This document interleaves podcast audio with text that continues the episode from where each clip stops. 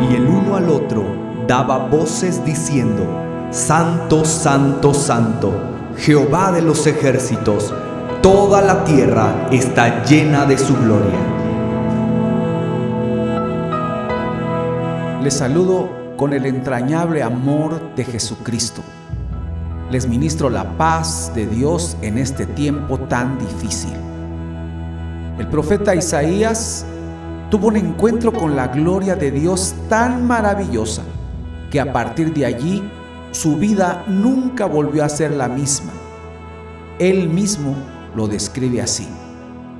En el año que murió el rey Usías, vi yo al Señor sentado sobre un trono alto y sublime, y sus faldas llenaban el templo. Luego ve a los serafines, la más alta jerarquía de ángeles, los cuales guardan la gloria de Dios, que dan voces de adoración celestial tan maravillosas como impresionantes.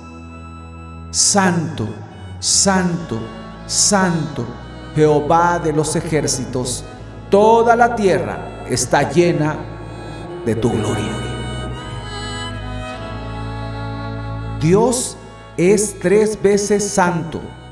Su santidad es tan grande que se reitera una y otra y otra vez. Unámonos al coro celestial y hoy más que nunca le adoremos, diciéndole, Santo, Santo, Santo. Y su gloria llena la tierra. Si le adoramos, su gloria se desata, nos rodea, nos transforma, nos bendice y nos guarda. Mis amados, hoy más que nunca, permanezcamos anclados a sus promesas.